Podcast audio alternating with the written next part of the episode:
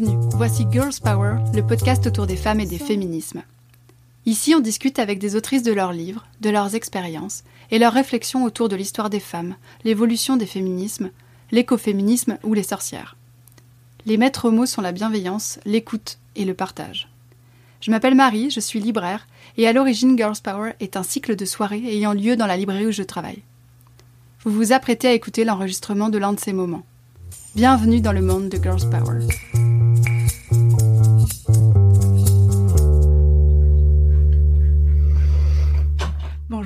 Bonjour.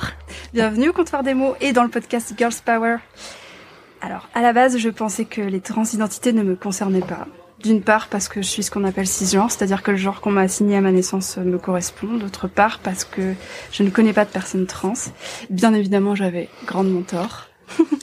Il a fallu une lecture celle d'un roman de Léonore de Recondo, qui s'intitule Point cardinal, pour que je comprenne ce que ça pouvait être, de ressentir un écart entre ce qu'on est et comment les autres nous perçoivent. Et encore, heureusement que c'était Léonore de Recondo, dont je lis chaque roman parce qu'elle écrit remarquablement bien, sinon je ne l'aurais même pas lu, c'est dire. Et puis, il y a eu cette table ronde, animée par Lorraine Bastide en 2019, c'était euh, le festival euh, Gang of Witches, euh, où tu étais l'invité, et où j'ai entendu ton discours qui était fort intelligent et qui m'a fait comprendre un peu plus l'ampleur du désastre de mon ignorance et de mes préjugés. Mais c'était salutaire.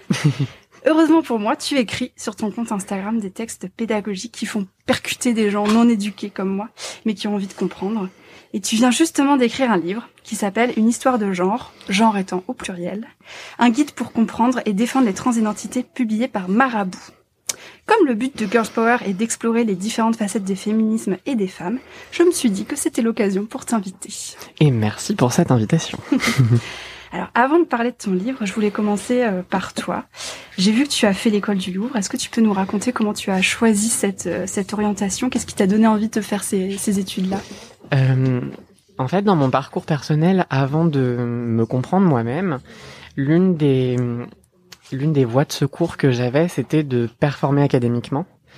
Ça a vraiment été quelque chose dans lequel je me suis entièrement investi parce que je me rendais bien compte qu'en dehors de ça, j'avais euh, un certain nombre de choses à réfléchir qui étaient difficiles à aborder, pour lesquelles j'avais pas des clés, qui étaient liées à des très enracinées liées à mon identité. Et vraiment mes études ont été vraiment une voie de, de, de secours. Euh, l'école du Louvre en particulier parce que euh, l'art m'a vraiment toujours aidé. Pouvoir regarder, pouvoir comprendre, pouvoir lire des images, euh, pouvoir comprendre des contextes historiques qui sont pas du tout le nôtre. Ça m'a toujours donné l'impression de déjà un vrai plaisir esthétique, un plaisir visuel qui était une vraie source d'apaisement. Et puis en plus, ce, cette capacité à, à comprendre l'autre, à comprendre l'ailleurs dans une certaine mesure, euh, intellectuellement, ça a été aussi euh, utile, je pense, pour comprendre que euh, tout ce qui nous entoure est beaucoup plus compliqué que ce qu'on peut le croire.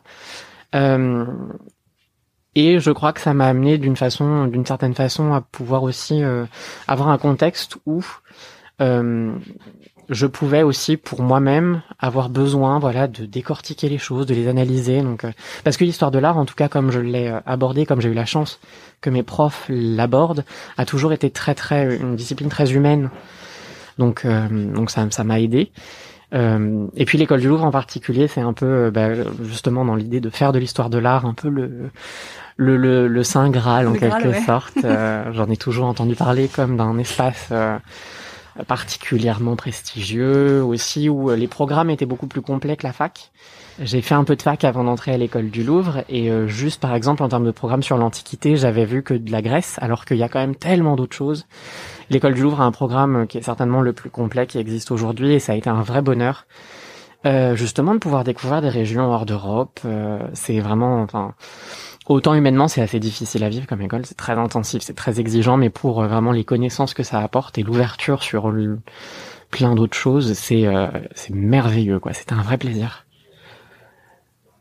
Et alors, qu'est-ce qui... Tu as lancé ton compte Instagram il y a mhm. deux ans maintenant Un peu plus, ouais. Qu'est-ce qui t'a donné envie de créer ce compte-là euh, Un sentiment de solitude et euh, une solitude en fait face à de la violence au quotidien. C'est-à-dire que euh, à l'époque, euh, j'avais fait mon coming out à ma famille, à mes proches. Je commençais aussi à me lancer dans ma transition médicale et en fait, dans mon quotidien, dans ma sociabilisation, c'est vraiment le moment où j'ai commencé à être confronté à la transphobie, dans ce qu'elle peut avoir de plus violent, et sur les réseaux sociaux, euh, euh, à la poste, euh, à, en faisant mes courses, je j'entendais des choses, que je pensais jamais jamais pouvoir entendre, des menaces de viol, des menaces de mort, enfin. Et c'est vrai que quand on se rend compte que ce qu'on est peut euh, entraîner ce genre de propos, ce genre d'idées. Enfin, c'est hum, Vraiment, je pensais pas. Je, je pensais pas. Je pensais bien sûr qu'il y aurait eu, qu'il y aurait des moqueries de la, oui, ça je m'y attendais, mais à, ce point-là et des choses aussi euh, euh injustement violentes. Euh, et de fait, euh, à l'époque, j'avais pas encore vraiment de, de, de contact euh, au quotidien avec la communauté, avec d'autres personnes trans, et du coup être seule avec cette violence. Euh, le fait de montrer les messages, c'est pour ça que j'ai créé le compte Instagram. Au début, c'était vraiment pour montrer tous les messages que je pouvais recevoir. C'était un peu, euh, ça avait quelque chose de thérapeutique. Et puis finalement, ça, ça a marché. Je pensais vraiment qu'il allait y avoir euh, ma maman qui, qui lirait des potes, mais rien de plus.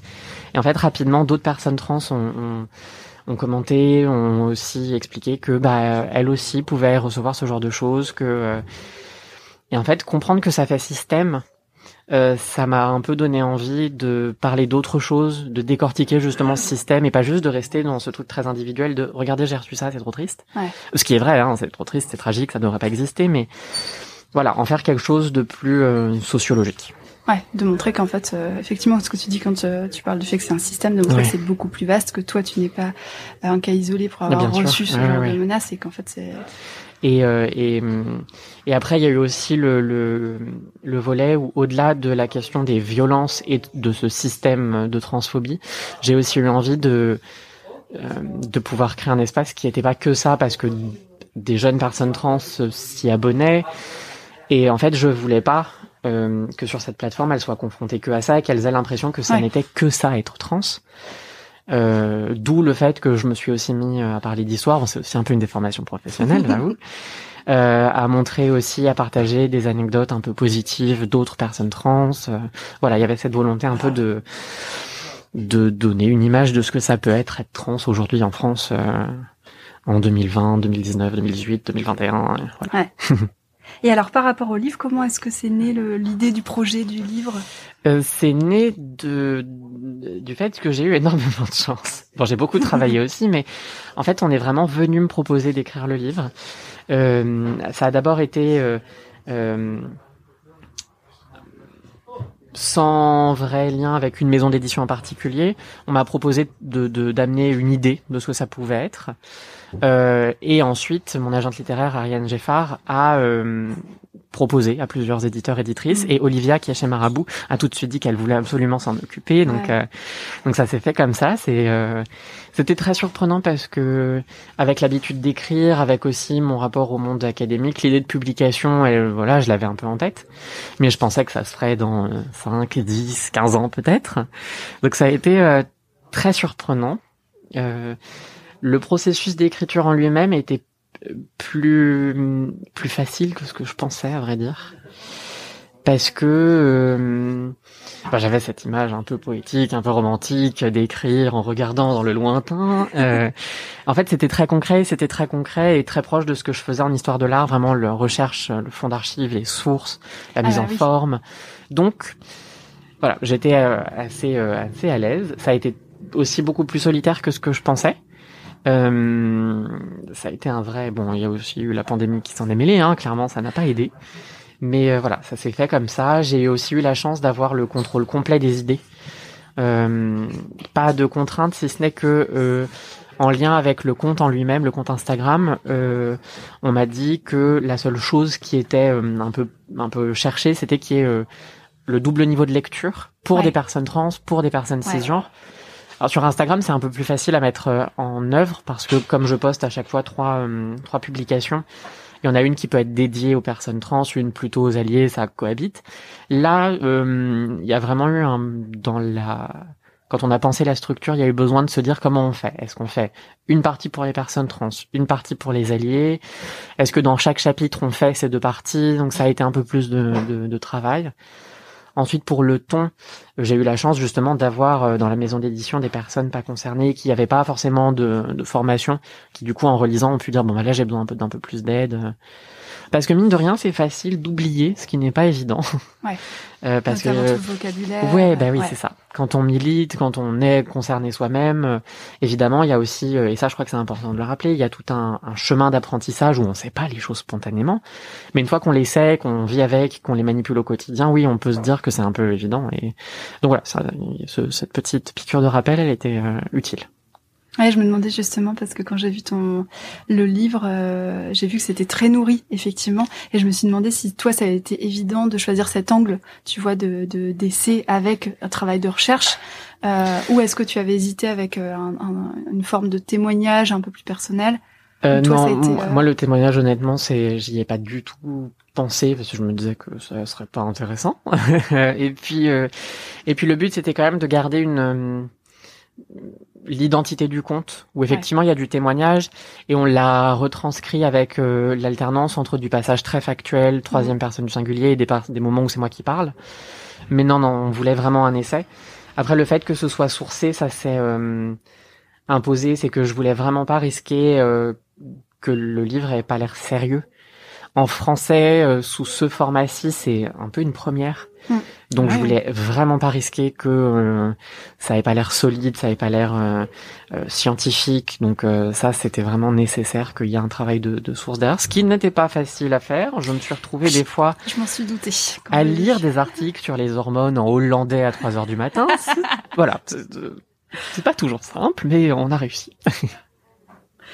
Comment est-ce que tu penses le... On y reviendra après sur les références, mais comment est-ce que tu considères justement le, le livre, le format papier par rapport au conte? Est-ce que tu penses que Je crois que c'est complémentaire. Que- Ouais. Je crois que c'est complémentaire. Instagram, au début, ça a été une évidence parce que j'avais pas d'autres outils. Euh, et que c'est aussi une façon d'avoir le contrôle complet de la narration. Ouais. Euh, Il y a aussi quelque chose de très euh, graphique, avec plein de possibilités. On peut montrer des choses avec des photos. On peut euh, ça, ça, ça permet des choses très expressives dans la forme, donc euh, c'était assez chouette. C'est aussi l'une des seules plateformes, un des seuls réseaux sociaux avec lesquels je suis à l'aise. Twitter, je ne comprends pas comment ça fonctionne. Tumblr, je ne comprends pas comment ça fonctionne. Donc euh, ouais, ça, c'est, c'est- au début, c'est venu de soi, Instagram. Euh, le fait est que c'est vraiment utile parce qu'on est plein de personnes trans à l'utiliser comme un outil militant avec des communautés qui sont de plus en plus nombreuses. Je pense à des comptes comme Bienveillance en spray qui fait un format bande dessinée, donc complètement différent. À euh, euh, Salin Léon qui est un militant euh, suisse qui lui utilise beaucoup plus la photo et l'image de lui-même. Donc on est, il y a une vraie complémentarité sur Instagram qui existe et c'est super. Euh, la prolongation par le papier, je me dis que c'est une façon de, de toucher d'autres publics, de créer aussi une archive, parce que mine de rien, Instagram, euh, euh, ça garde la trace, mais hum, après ça c'est peut-être vraiment que moi, j'ai toujours eu un sentiment de de- d'incertitude et de, de quelque chose qui va qui va finir par disparaître, alors que le livre, bon, c'est aussi mon attachement d'historienne, voilà, c'est Mm. c'est là, c'est concret. Euh, et c'est aussi un plaisir de pouvoir faire un livre parce que, et ça aussi c'est très personnel, je j'aime les livres, c'est des, des objets, je trouve que ça élève, c'est beau, ça fait plaisir, donc euh, voilà, les deux se complètent très bien, je trouve, euh, et euh, et j'espère que ça permettra d'autres initiatives et d'autres formes et d'autres euh, propositions à d'autres personnes trans aussi, donc euh, voilà. Ouais, ouais, je pense que c'est, je pense que c'est très juste parce que plus, si ton livre marche, si on le voit partout, en librairie, euh, en bibliothèque, etc., euh, que c'est un succès, euh, Marabout, on aura envie d'en publier d'autres, et d'autres, ça pourra inspirer d'autres éditeurs, d'autres éditrices, euh, qui offriront du coup, une, voilà, un espace de parole différent. euh, ouais, ouais. Et je, Je crois pense que aussi ça peut faire un cercle vertueux. J'espère, je pense aussi que ça peut fonctionner comme ça, et d'autant plus qu'on est quand même dans une dynamique où euh, la présence des personnes trans, et en tout cas la curiosité pour les personnes trans, elle crée de plus en plus de formats, des documentaires, il y, a, enfin, il y en a de plus en plus, mais c'est encore trop peu fait par des personnes trans, ce qui est quand même un enjeu euh, central. Euh, donc euh, j'espère, j'espère Mm. que ça peut être une petite pierre dans un bel édifice. et puis l'aspect archive, on en parlait avec Bibia Pavard et Florence Rochefort parce mhm. qu'elles ont publié le livre du coup Ne nous libérez pas, on s'en charge sur l'histoire des féminismes. Et elles ont été confrontées effectivement à ce, ce, problème de ne pas forcément retrouver les archives. Et elles, elles en parlaient à la fin en disant mais aujourd'hui vous dans le public qui était là militante militant euh, pensez à archiver en ah fait à faire des captures d'écran à, à garder vos textes ce, ce que vous publiez euh, du coup sur les réseaux sociaux parce que ça peut disparaître très vite. Et on a besoin en fait de, de conserver ouais, c'est un enjeu qui est euh, à la fois politique et qui a des répercussions juste très humaines. Euh, honnêtement, moi je vois à quel point c'est difficile, euh, encore une fois dans le domaine de l'histoire, de trouver des traces, alors qu'elles sont là. Elles sont là, mais elles ont jamais été lues pour ce qu'elles étaient, ou alors juste il n'y a pas eu le temps de les dépouiller, parce que ça aussi c'est un vrai problème dans le travail de, dans les fonds d'archives. Et en fait, c'est un travail de relecture qui fait questionner sur qui a écrit l'histoire, comment a mhm. été écrite l'histoire, qui, qui montre aussi le besoin d'une vraie pluridisciplinarité, euh, euh, la présence de personnes concernées encore et toujours, hein, ça c'est de toute façon on, s'évertue à le répéter. Euh, et ça, mais il faut parce qu'on n'a pas forcément conscience du fait. On parle d'histoire comme d'une science avec une soi-disant euh, objectivité qui n'est pas du tout le cas. Non, ça l'est pas, mais euh, ouais, ça l'est pas. Et sur les questions de genre, c'est fou de se voir, de voir à quel point justement euh, l'histoire c'est pas objectif, la biologie c'est pas objectif, la médecine c'est pas objectif. Et, euh, et personnellement, euh, justement, trouver des traces de personnes trans dans l'histoire, même européenne, au, à l'époque médiévale, ça a été tellement empouvoirant parce que au quotidien, on, enfin, on peut tellement facilement se demander si on existe et si on a le droit d'exister, que quand on se dit ah oui, donc au XIVe siècle à Londres, effectivement, il y a un procès d'une femme trans même pas parce qu'elle est trans. Voilà, on a, tellement un rapport où euh, ce qui est ancien est plus légitime que effectivement d'un seul coup c'est quand même euh, c'est quand même fort. C'est pour ça que je crois que c'est un outil qu'il faut euh, s'emparer. C'est pour ça que je tenais à faire un chapitre là-dessus d'ailleurs. Hmm, on en reparlera tout à l'heure. Sur les références, tu cites beaucoup de références qui sont traduites effectivement, euh, entre autres de l'anglais, ce qui est extrêmement révélateur, parce que ça veut dire que euh, il y a très peu de recherches et d'ouvrages sur les transidentités qui existent en France. Alors comment du coup tu, tu as fait pour trouver ces informations-là? Euh, bah, le fait est que en deux ans de travail sur Instagram, j'avais déjà quand même euh, quelques notions. Je savais un peu où chercher. Euh, je connaissais déjà quelques auteurs, autrices qui avaient fait, qui avaient un peu publié. Mais oui, oui, en français, en fait, on a, on a du témoignage. On a de l'autobiographie, on a de la compilation de, de, de témoignages. Parce que encore une fois, on a trop euh, déjà la culture académique a trop l'impression que ça n'est pas un sujet qui doit être euh, rendu scientifique, que c'est trop de l'ordre du, du, sentiment individuel, et que euh, et que ce qu'on veut montrer des personnes trans, c'est l'anecdote un peu larmoyante, et que du coup c'est le témoignage qui est intéressant pour ça, euh, alors qu'en fait c'est, enfin il y a des enjeux économiques, il y a des enjeux politiques derrière, donc et que encore une fois ça parle de la construction d'une société, des normes qui la compose et que c'est complètement de la sociologie. Tu as des chapitres sur les spécificités des vies des personnes trans aujourd'hui, de stigmatisation, de l'absence de portrait type. Euh, c'est quoi les réalités des personnes trans aujourd'hui en France? Euh, Je crois que c'est, euh, si on devait synthétiser à une seule chose, c'est un peu le manque de recul et le manque de d'une approche qui est pertinente en fait sur les personnes trans. Que là-bas c'est vraiment ça, c'est qu'on ne sait pas comment parler de transidentité quand on ne l'est pas soi-même.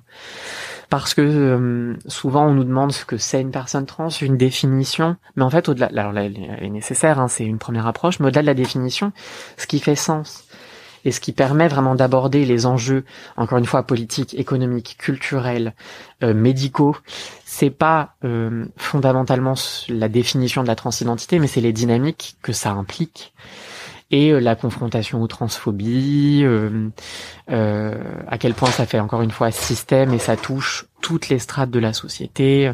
Je crois que c'est ça, c'est que si on et aussi le fait que ça concerne les personnes cisgenres et que c'est pas pas encore une fois une question de l'anecdote individuelle, des cas isolés, mais que c'est une question de société générale, euh, voilà.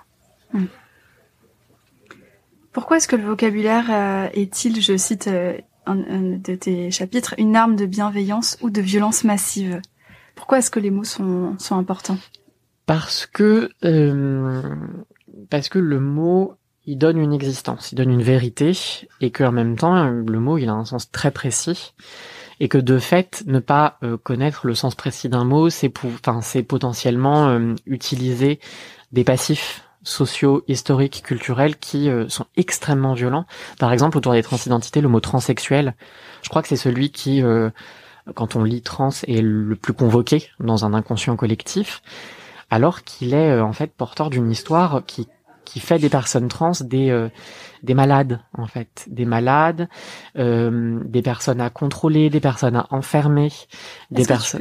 Parce que tu l'explicites effectivement dans ton. Pourquoi est-ce qu'il y a un lien justement Pourquoi est-ce qu'il y a un lien entre le mot transsexuel, le passif de maladie? Le mot transsexuel et le transsexualisme, c'est vraiment la maladie mentale telle qu'elle est décrite quand on commence à s'intéresser à ce que sont les personnes trans au début des années 50, 60 surtout. Encore que dans les années 40, ça commence un peu en Europe. Euh, et vraiment, l'approche à l'époque, et l'approche qui a fondé même les premiers mots pour nous décrire, elle est celle de psychiatres qui nous voient comme des erreurs de des erreurs de système, des erreurs de de la nature, et qui cherchent à nous euh, à nous guérir, à nous corriger. Euh, et en fait, ce sens-ci, il a continué dans les années 80, 90. Euh, donc, son historique, d'où il vient, par qui il a été pensé. Euh, on est complètement dans une histoire de contrôle, on est complètement dans une histoire d'aliénation d'une réalité qui pourtant a toujours existé. Euh, on est vraiment dans le contraire de l'autodétermination, de la bienveillance. Et en plus de ça, c'est pas un mot qui est très pertinent puisque transsexuel, c'est quelqu'un qui, euh, au sens strict, a fait, a changé de sexe, ce qui est possible. Les chirurgies, elles existent, mais c'est une hyper minorité dans la communauté trans. Et la base de la question de trans, c'est le genre, c'est pas tellement la biologie. Donc, donc effectivement, le, les mots peuvent, euh, euh, quand on est conscient d'à quel point de ce qu'ils disent, de de ce qu'ils ont, d'où ils viennent, c'est ça, ça peut être tellement violent à entendre. Alors qu'au contraire, créer de nouvelles habitudes de langage, le fait de demander les pronoms, euh, c'est tellement le signe d'une conscience et d'une volonté de, de, de comprendre la diversité, d'inclure la diversité, que là, ça fait vraiment... Euh, enfin, je pense qu'on est beaucoup de personnes trans quand on, on, on, on est témoin de, ce, de ces réflexes, de cette bienveillance-là, on a envie de dire merci. Hmm. Alors qu'en fait, finalement, bon, bah, c'est un peu... Euh, bon, c'est... Ça devrait être normal. Ça le sera dans quelques années. On n'y est pas encore, mais effectivement. J'en suis certaine. Mais ça, tu vois, c'est un truc que j'ai appris effectivement en te lisant. Euh, c'est euh, d'oser demander les pronoms de quelqu'un. En fait, quand on ne sait pas, c'est. Je comprends et je comprends que c'est très anti-intuitif. Et d'ailleurs, même dans la communauté euh, trans, ça fait débat. Euh, il y a beaucoup de personnes trans qui disent bah oui, mais en fait, je transitionne euh, c'est pas pour que on continue à douter de qui je suis en me demandant. Donc voilà, c'est une position. Enfin, c'est, ça fait débat. Moi, je crois que c'est un réflexe qu'il est important au moins de connaître. Et puis euh, finalement, on peut juste écouter comment une personne se genre et faire pareil. Donc euh, voilà, il y a plein de petites astuces. Ouais. Mais notamment depuis quelque temps, on voit effectivement sur les réseaux sociaux, notamment Instagram, l'apparition des, pronoms qui sont inscrits sur les profils et et l'importance pour les personnes cis de le faire aussi oui, bah oui, parce que ça, hum, ça crée le réflexe et ça crée euh, le l'idée que finalement le genre d'une personne, il se voit pas. Ce qui est vrai, il y a des personnes, des femmes cisgenres qui ont euh, une apparence qui inclut tous les codes qu'on va définir comme d'habitude masculins. Ça veut pas dire qu'elle est trans. Donc le genre il se voit pas spontanément euh, un vêtement n'est pas un le vêtement il a pas de genre c'est du tissu donc voilà et que euh, ce qui compte c'est ce que la personne elle dit, c'est ce que la personne est, c'est ce qu'elle affirme socialement, euh, qui est une réalité objective. Voilà, c'est juste ce qu'elle est. Et du coup, c'est ça qui doit compter. C'est par le fait aussi de le, dire, de l'écrire, il y a justement cet acte de réappropriation de soi, de réaffirmation de soi qui est hyper euh, importante. Et c'est là où justement ça concerne aussi les personnes cisgenres, c'est que finalement, je crois que les normes de genre, elles sont tellement contraignantes pour à peu près tout le monde que euh, c'est des habitudes qui, euh, qui peuvent être utiles euh, à tout le monde. Hmm. attends, parce que du coup, j'ai pensé à 40 000 trucs pendant que tu me disais en me disant Ah, mais attends, il y a ça aussi qui est hyper intéressant dans ce que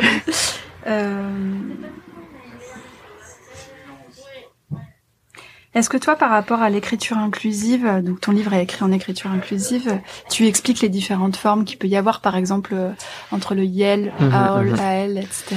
Alors j'ai dans le l'introduction, il y a effectivement une explication de du système d'écriture avec la forme neutre. Euh, J'avais très peur que ce soit pas accessible et on, les retours que j'en ai euh, apparemment ça se lit bien. Et après il y a dans le chapitre sur les questions de langage toute une petite description des spécificités euh, d'inclusivité des personnes trans, avec effectivement ce qu'on appelle les néopronoms. Yel, il y en a plein. Yel est le plus utilisé en français, mais Yel, il y a Ol, il y a Ul, il y en a plein, plein, plein.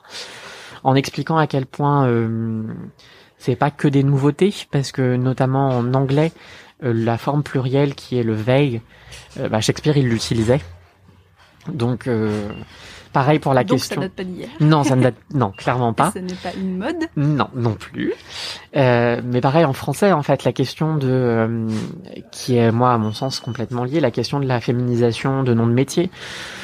On se hérisse en disant c'est tellement moche, qu'est-ce que c'est que cette nouveauté? Oui, enfin dans sous Louis XIV, il y a un dictionnaire qui est publié dans lequel le mot peintresse, il est là, donc. Euh, Arrêtons-nous là-dessus. Louis XIV, le mot peintresse existait déjà, tout comme le mot autrice, oui. qui existait depuis des siècles. Et on rappelle que plein de personnes qui pensent que c'est une aberration considéreront que le siècle de Louis XIV c'est un peu le sommet de notre culture, donc réfléchissez là-dessus. C'est intéressant d'ailleurs, tu en parles euh, au début justement du livre où tu parles du, ballet et de la chaussure à talons. Oui. Parce qu'en fait, la chaussure à talons n'était pas euh, ah non, réservée. très masculin.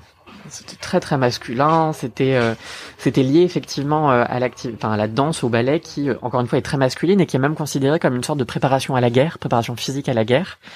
Tellement c'est dur. Euh, ouais, à l'époque c'était, il paraît très très dur. Bon, ça l'est encore hein, clairement, mais ça a complètement changé. À l'époque, c'est effectivement de l'exercice musculaire, un peu de force. Donc donc oui, et aujourd'hui, ben, euh, quand on pense dans ce classique, quand on pense ballet, on a une image de féminité qui s'impose.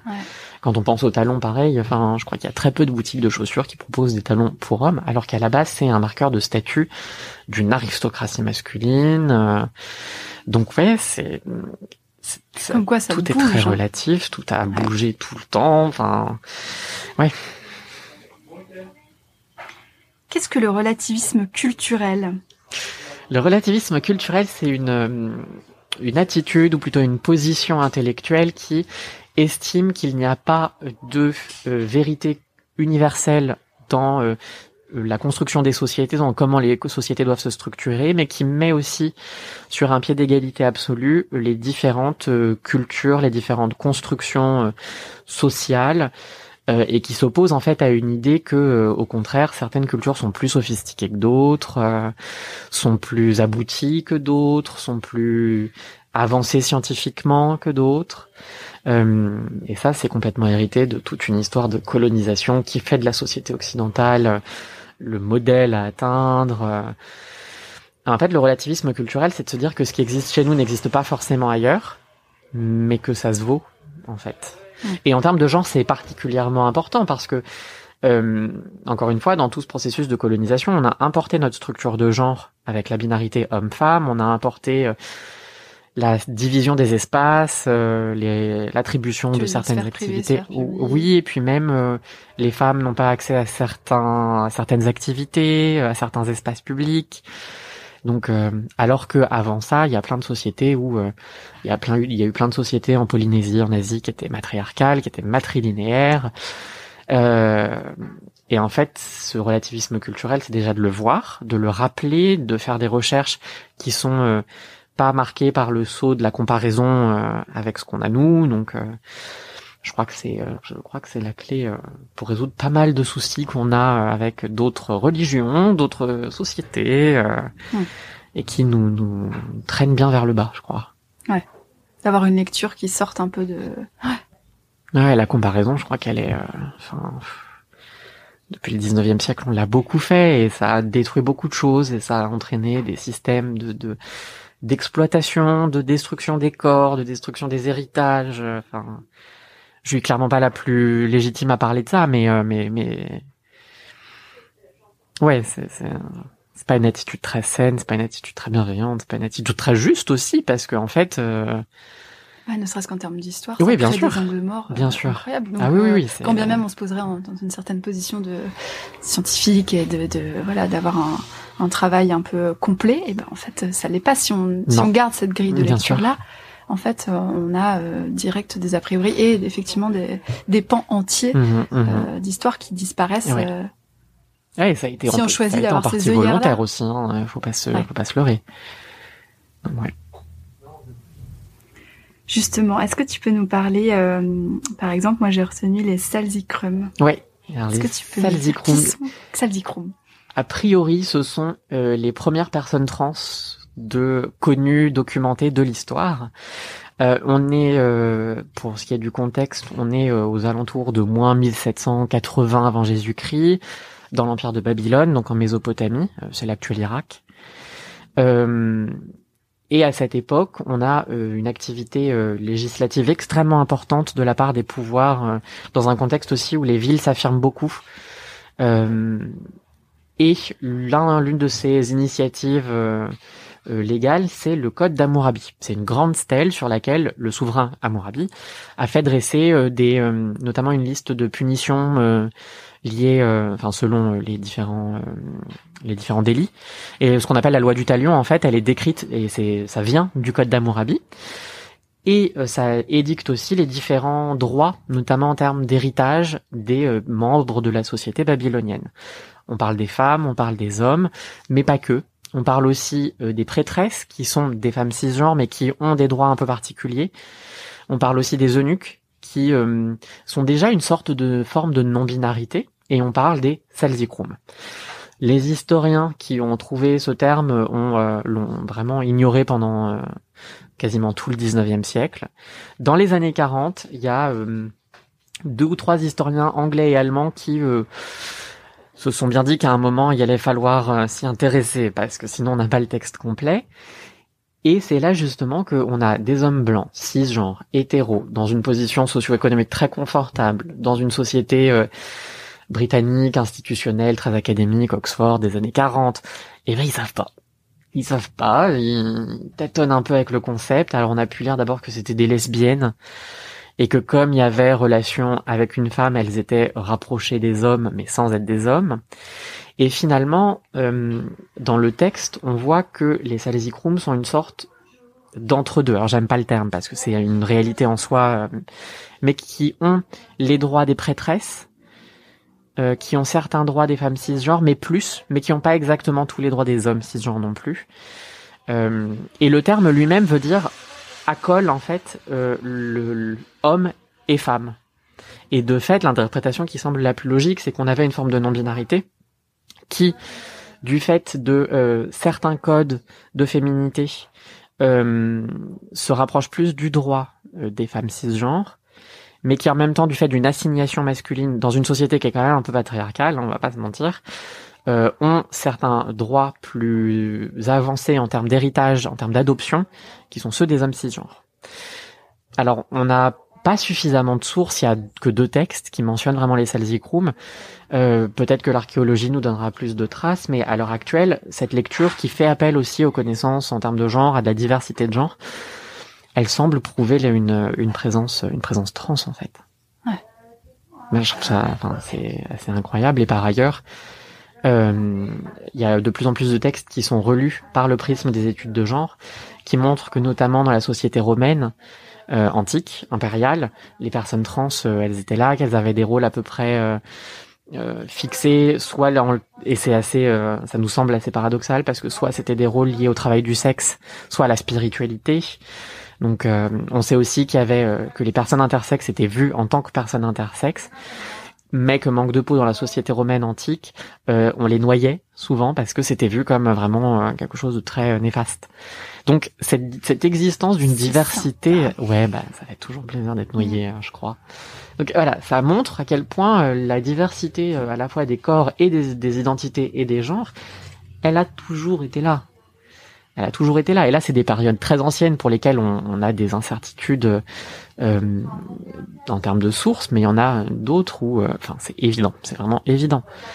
Où euh, au XVIe siècle, 16, 10, début XVIIe, on a euh, un conquistador espagnol qui est un homme trans, qui dans son autobiographie parle de sa transition euh, médicale, comment alors il dit qu'il a fait sécher ses seins entre guillemets.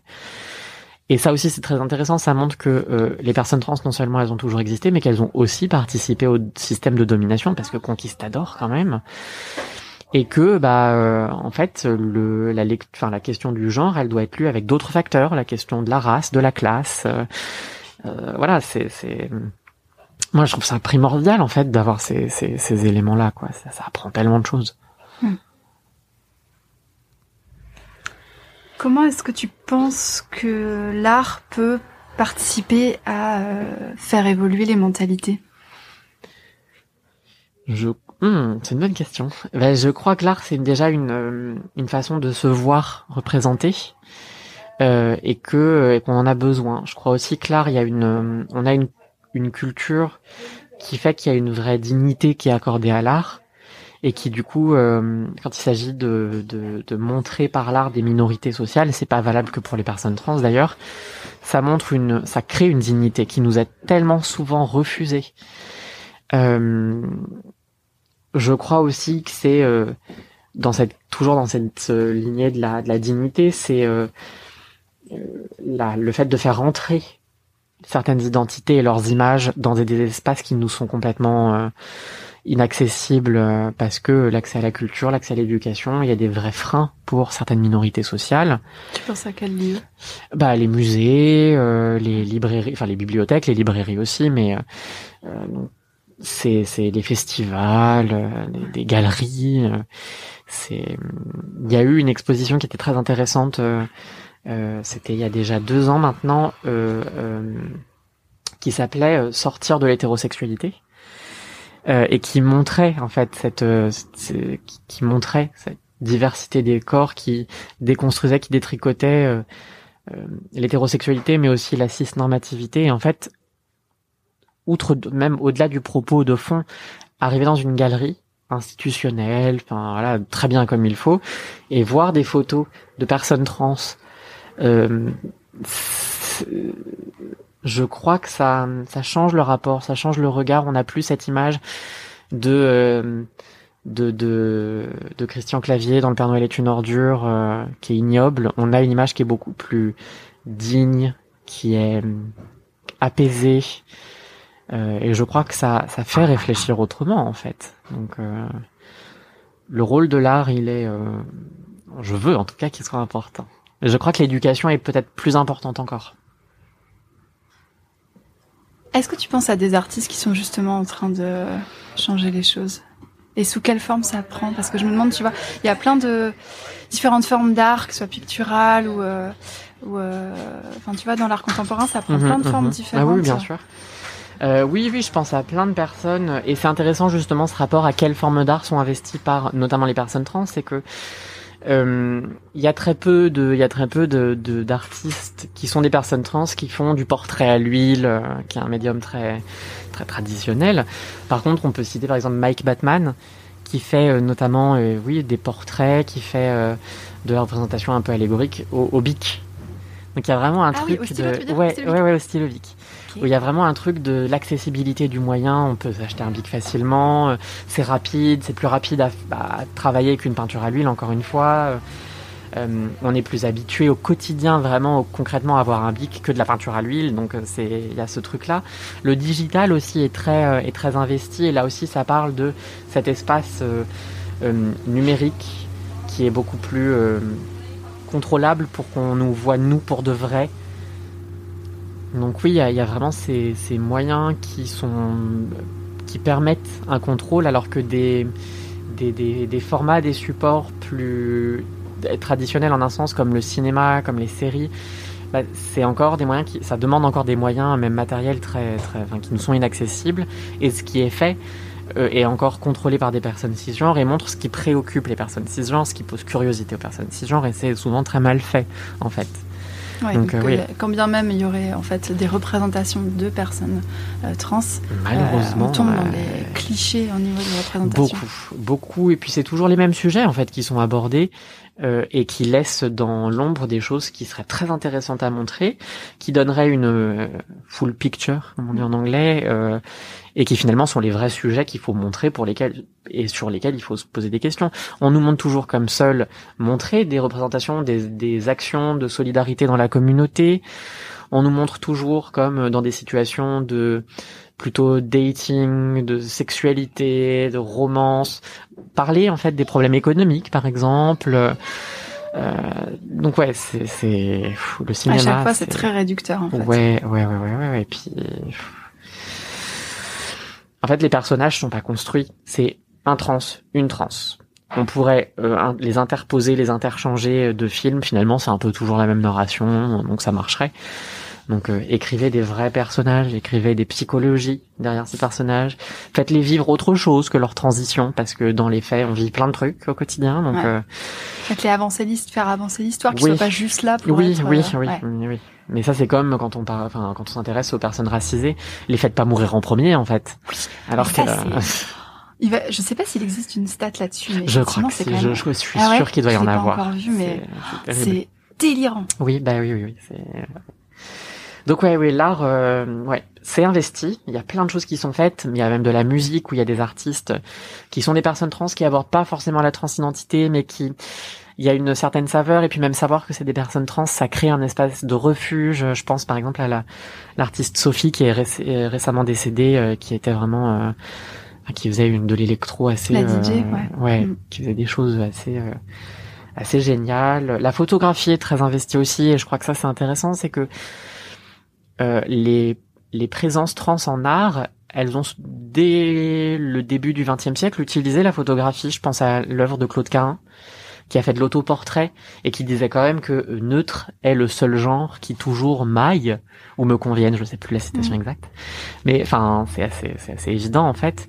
Et encore aujourd'hui, la photo c'est euh, un moyen d'immédiateté, un moyen de montrer une réalité même matérielle du corps, de de, de situations euh, même matérielles aussi autour du corps. Donc euh, c'est, il y a une vraie, il y a un vrai investissement et il y a aussi des initiatives culturelles, euh, notamment des festivals. Euh, je pense à la Queer Week à Paris, qui fait euh, une foire aux zines, mais qui fait aussi des expos, des tables rondes. Donc, euh, je pense que globalement, c'est quand même le texte, l'écrit, qui est le plus utilisé. Mais il y a une vraie diversité, il y a une vraie effervescence, et ça, c'est super. Comment est-ce qu'on peut être un bon, un ou une bonne alliée? Il y a plein de choses à faire. Il y a vraiment plein de trucs à faire. Je crois que euh, ce qu'on disait dans euh, se créer des, euh, nouveaux réflexes, c'est une vraie bonne idée, mais ça demande aussi du coup de remettre en question euh, sa place et ses automatismes. Et on disait que finalement le genre d'une personne, il se voit pas.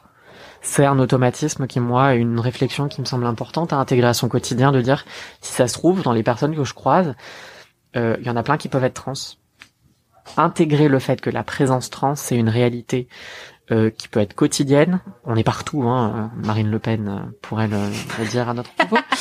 Euh, on est vraiment, enfin, on est là et on occupe plein de postes, on fait des études, on a des, des jobs complètement différents, on a des opinions politiques même très différentes. Donc, euh, plus voir la présence trans comme une espèce de d'anomalie très marginale. Euh, ensuite réfléchir à du coup comment on parle des personnes trans et puis aussi s'envisager comme un vecteur d'empathie, de bienveillance, en plus des connaissances qui sont nécessaires à aborder, mais ça, ça prend du temps, on apprend tout le temps, donc voilà. Déjà aussi s'envisager comme euh, euh, je peux entendre, je dois écouter avec bienveillance, sans remettre systématiquement en question.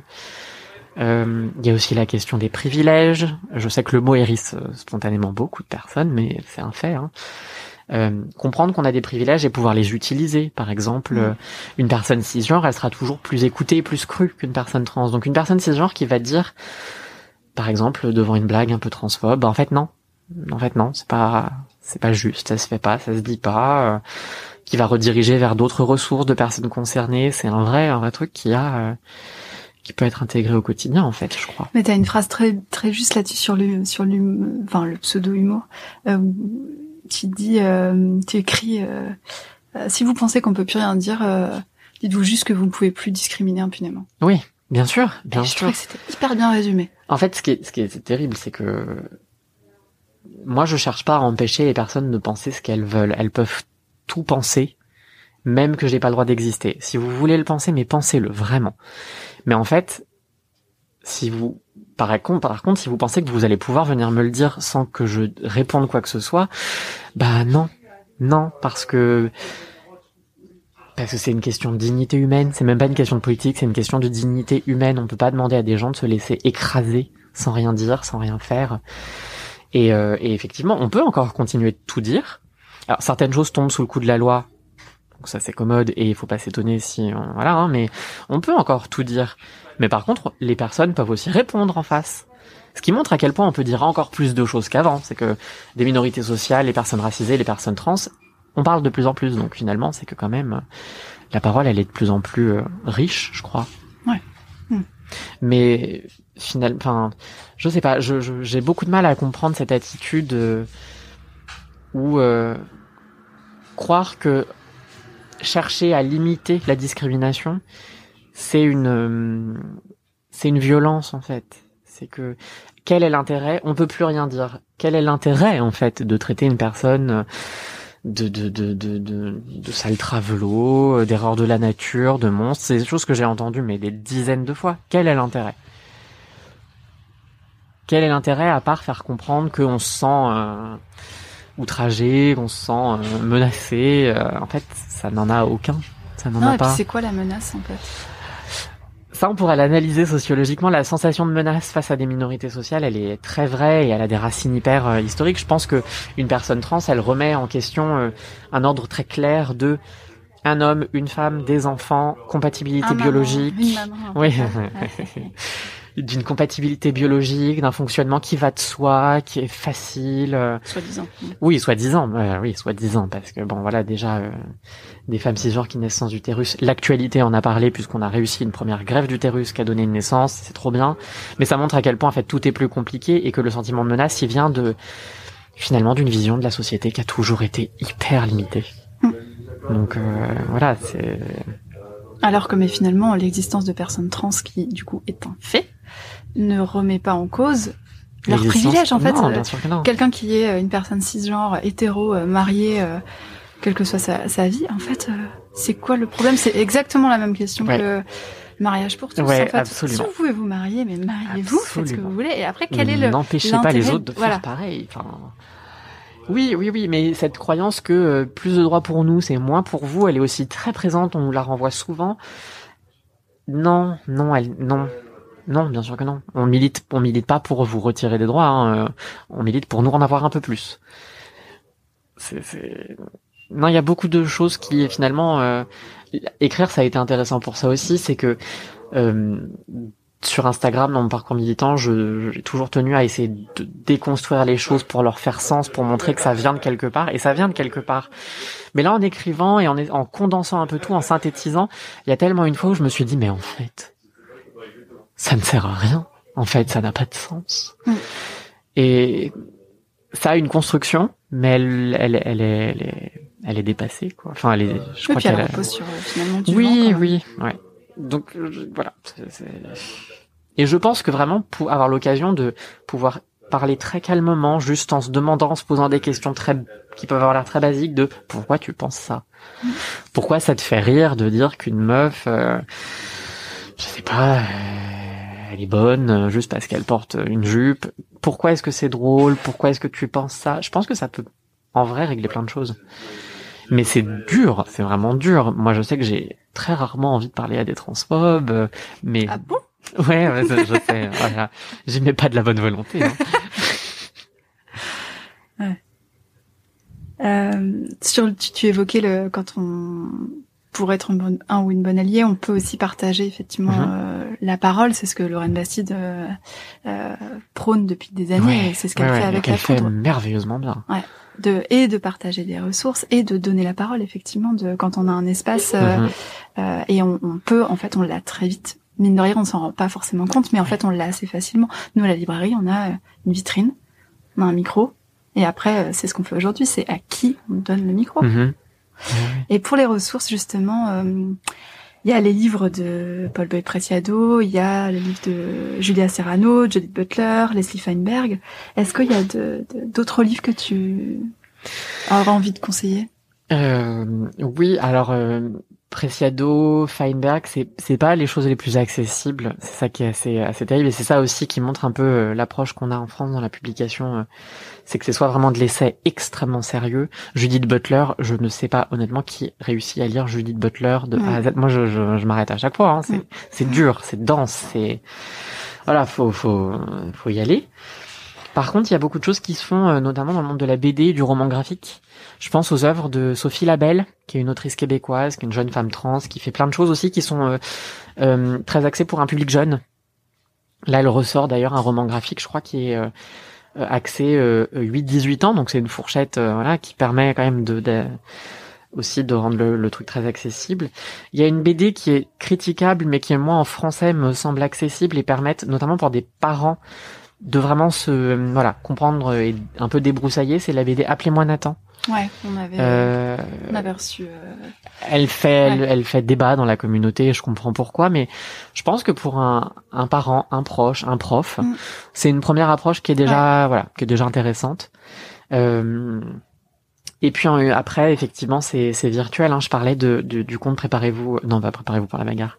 On l'adore, mais je, je pensais au compte euh, Bienveillance en spray, mm. qui fait des petites BD. Pour moi, c'est l'un des formats et un des comptes d'Instagram que je préfère parce que c'est vraiment la petite BD en euh, 10 slides. Donc euh, c'est vraiment un format qui est très clair. Et moi, c'est celui que je trouve le plus euh, partageable. C'est-à-dire que 10 slides, un dessin clair, un propos clair. Quand on se pose une question, on peut y avoir une réponse très concrète. Ça se lit dans le métro, ça se lit euh, en épluchant les carottes. Euh, c'est euh, ouais ouais donc non il y a, y a plein de choses qui existent.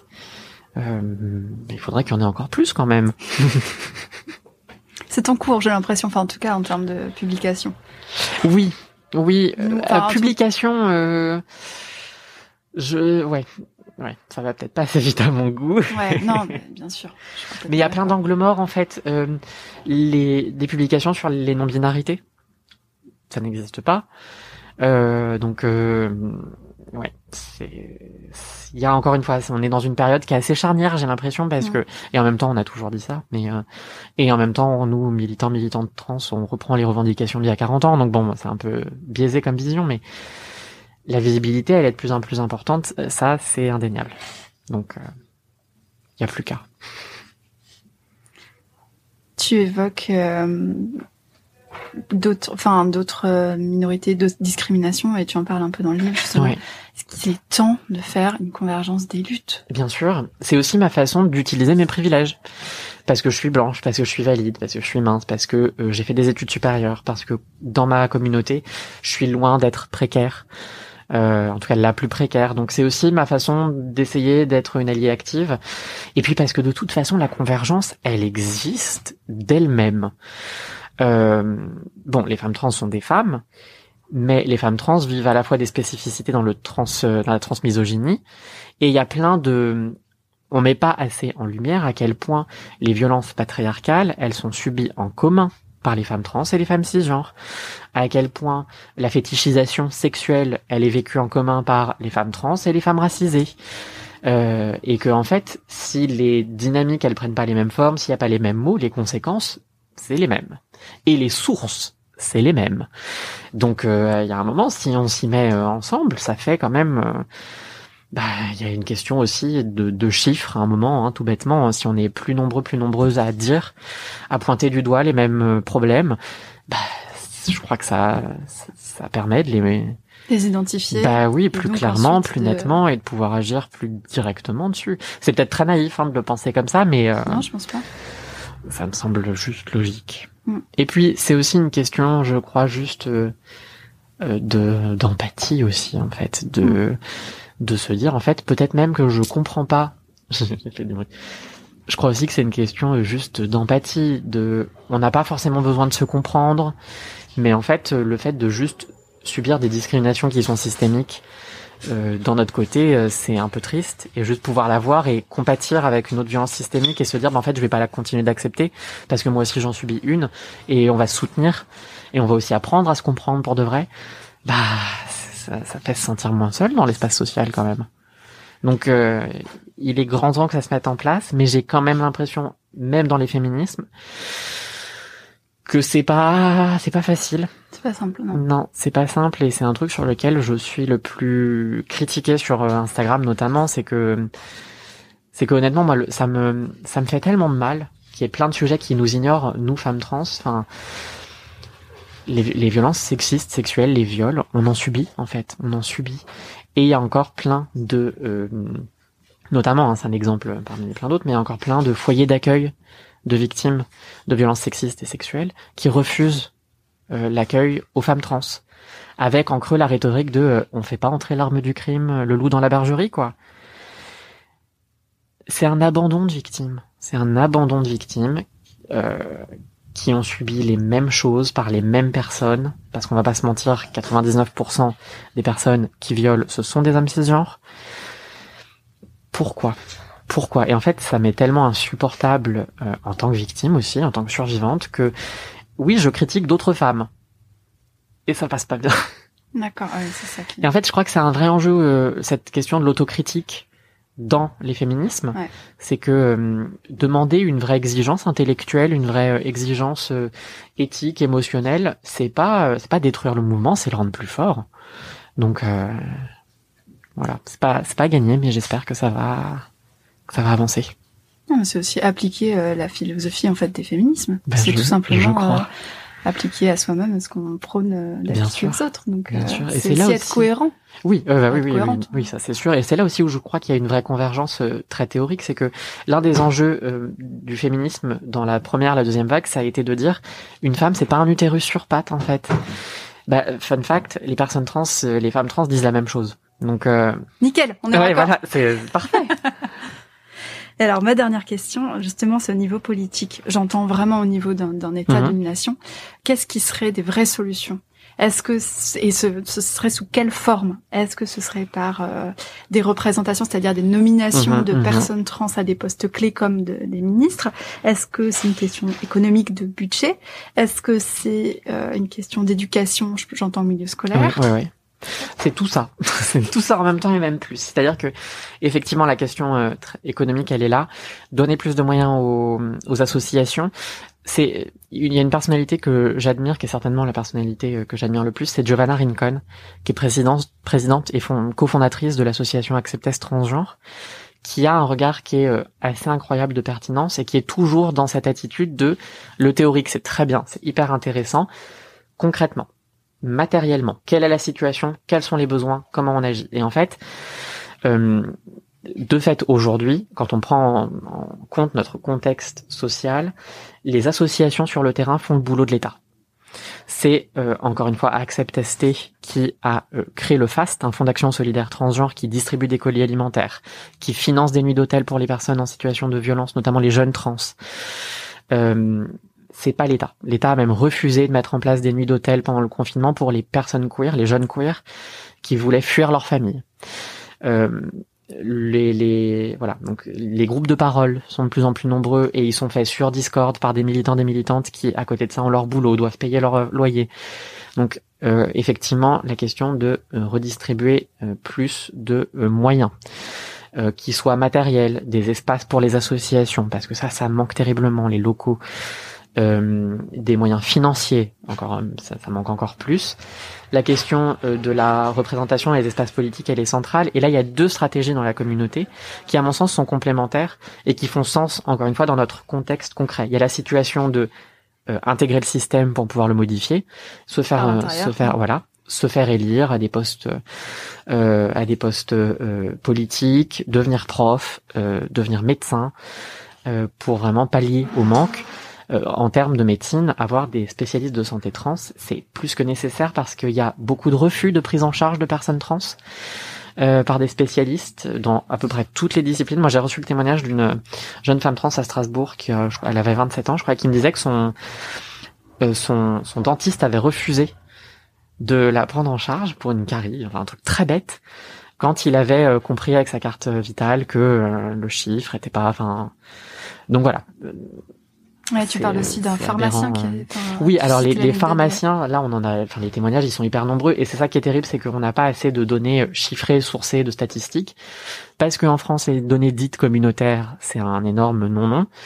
Mais les témoignages, moi, de, mais même des amis, des potes, il y a plein de potes qui disent oui, bah en fait, j'ai voulu aller prendre mon traitement et on m'a dit que euh, il y en avait plus beaucoup en stock et qu'il fallait le garder pour les gens qui en avaient vraiment besoin. Sous-entendu les personnes, les personnes cisgenres, notamment qui sont en déficit hormonaux. Bah ouais. Donc cette euh, cette stratégie de on gagne ces espaces, on y participe, on y fait entendre nos voix, c'est c'en est une, et l'autre c'est vraiment euh, on collabore pas. Ah on collabore pas, on met en place nos stratégies pour nous, par nous. Et en fait, je crois que les deux elles sont complémentaires. Je crois que les deux elles sont nécessaires parce qu'effectivement aujourd'hui, euh, la communauté trans et en France, parler de communauté, c'est tout de suite, on veut se désolidariser de la République, la détruire de l'intérieur. En fait, le besoin de communauté, il est concret, c'est parce que la République nous voit pas. Euh, parce qu'il y a ce mythe de l'universalisme, euh, du rayonnement culturel français, de la, de la société française comme homogène. non, non, on est une société multiculturelle, on a des diversités de genres et euh, la communauté, elle prend le relais dans plein, dans plein d'endroits. Hein, même juste pour face à la transphobie au quotidien, avoir un endroit où on pourra parler et euh, pas risquer plus de moquerie, plus de mépris, et même être compris, être comprise. Donc euh, les deux doivent coexister à mon sens, euh, jusqu'à ce qu'il y en ait une qui soit plus nécessaire peut-être. Je sais pas laquelle, je sais pas dans quel ordre, je sais pas dans quel sens ça se fera, mais euh, mais de toute façon on a besoin d'agir le plus possible. L'éducation c'est central, vraiment c'est déterminant. On a besoin de de, de, de former, mais que ce soit les personnels administratifs, les personnels politiques, euh, dans l'éducation nationale, les administrations, les CPE. Enfin, récemment, euh, euh, fin 2020, on a quand même appris le suicide d'une jeune femme trans de 17 ans, et on a eu, quand on a voulu comprendre un peu ce qui s'était passé, on a des vidéos d'interaction avec sa CPE qui sont ignobles, où la CPE explique que c'est un manque de respect, que tu peux pas t'habiller d'une telle façon, que faut penser aux autres, que ça peut choquer. Et en fait, on a étouffé sa, possibilité d'être elle-même à cette jeune femme, bah, si bien que la seule possibilité qui lui restait pour elle se sentir, euh, enfin, pour pas euh, étouffer, c'est de plus exister.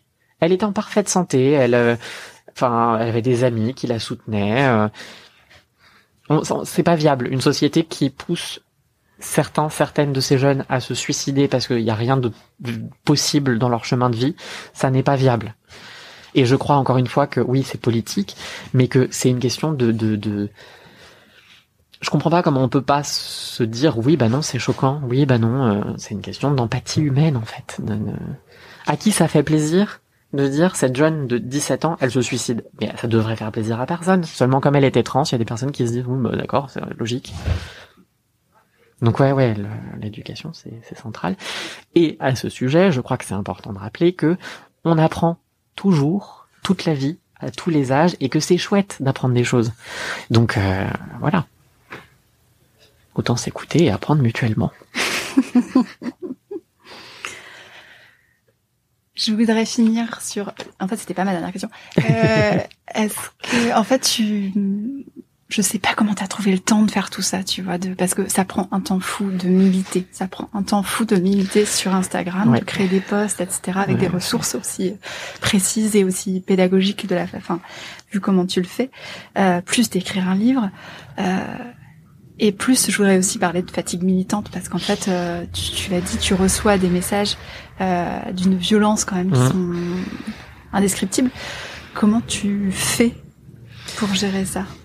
Euh, je pense que je sépare assez bien Lexi qui milite, qui a les privilèges pour, qui a l'envie de le faire, et Lexi qui milite pas et qui euh, euh, bon, plus maintenant, mais qui euh, allait en soirée boire un morito et qui euh, refusait de parler de genre. Donc voilà, cette division, elle est importante. et puis encore une, enfin, justement, c'est assez lié à ce qu'on disait juste avant, c'est que en fait, je suis pas seule. Je suis pas seule et que avoir mes frères, mes sœurs trans au quotidien avec qui on, on soutient, on euh, intervisibilise, on co-visibilise euh, ce qu'on fait. En fait, ça, ça aide énormément. Il y a aussi des moments où honnêtement, je, je n'y pense absolument pas et où euh, je fais des crêpes en regardant des vidéos de pandas qui mangent des carottes. Euh, c'est un vrai truc, les vidéos de pandas qui mangent des carottes sur Instagram, c'est assez mignon. Euh, non, il y a un vrai, il y a une vraie séparation à faire, c'est-à-dire que évidemment que je suis moi quand je milite et quand voilà je réponds à des interviews, quand je participe à des podcasts. Mais il y a une il y a une attitude qui est pas exactement la même. Je sais que je suis là pour répondre donc et je veux le faire donc voilà. Alors que quand je vais juste faire mes courses, euh, je répondrai jamais aux questions de personnes comme ça. Voilà. Donc il y a ça. Après la fatigue militante, elle est là, elle est voilà, on peut pas la nier.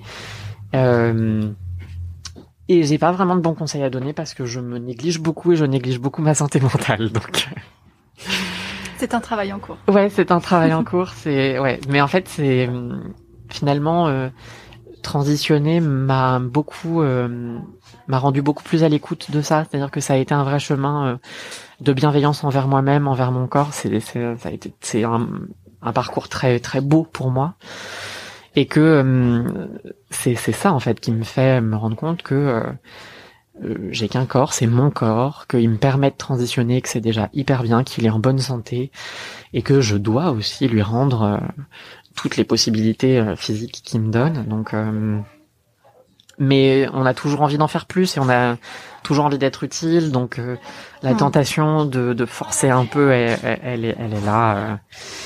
elle est là. mais t'as le temps en même temps. J'ai découvert que tu avais genre 25 ans. Oui. comme ça. Oui, j'ai 25 ans. Hyper jeune donc. Je pense aussi que ce qui aide, c'est de se souvenir pourquoi on milite et que en fait d'autant plus que là honnêtement euh, période de promotion c'est euh, c'est beaucoup d'attention c'est beaucoup de flatterie et je veux pas dire de la flatterie enfin de la basse flatterie très mauvaise non je mhm. pense que c'est honnête et ça fait plaisir mais euh, je pense qu'on peut s'y perdre quand on prend de la visibilité comme ça en fait se rappeler que c'est une question de droit que c'est une question de dignité humaine que derrière on a des des amis qui meurent par dizaines littéralement se rappeler pourquoi, ça, euh, ça remotive, ça recentre aussi sur comment, quels mots. Euh. donc c'est voilà. Ça, et puis c'est important de ouais de garder cette cette humilité parce que je pense que si on y mêle de l'ego, tout de suite ça devient beaucoup plus compliqué. C'est-à-dire que oui, je reçois des messages ignobles, mais euh, il y en a beaucoup qui finalement ne sont pas destinés à moi, mais à la personne trans visible qui dit des choses. Tu représentes. Donc voilà, c'est